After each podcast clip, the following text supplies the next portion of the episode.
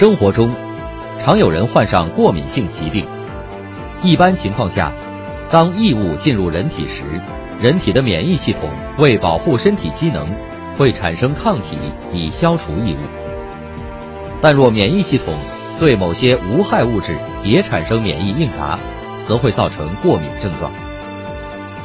通常，大多数的食物过敏症状都是由于蛋白质被免疫系统误认为是异物而引起的。儿童特别容易食物过敏，因为儿童处于长身体的阶段，消化机能尚未发育成熟，还无法完全分解食物中的蛋白质，因此容易过敏。这类过敏症状会随着孩子的成长逐渐减轻或消失。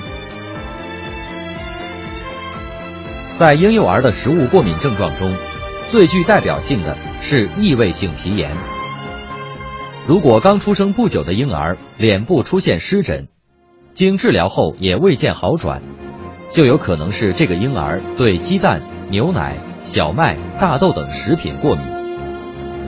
但需要注意的是，并不是所有湿疹都是由过敏引发的，因此，一旦发现婴幼儿长湿疹，需要及时就医诊断。近年来。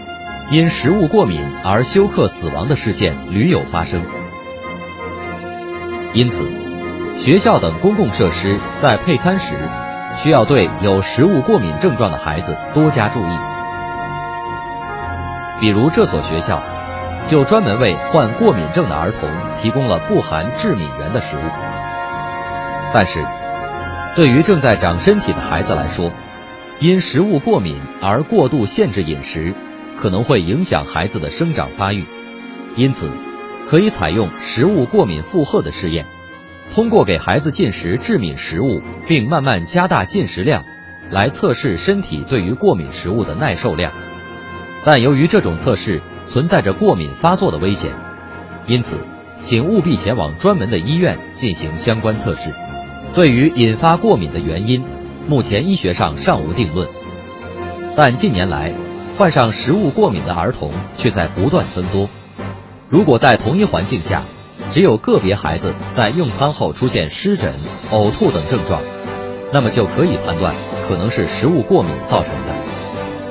为确保安全，请务必带孩子及时就医，查明原因。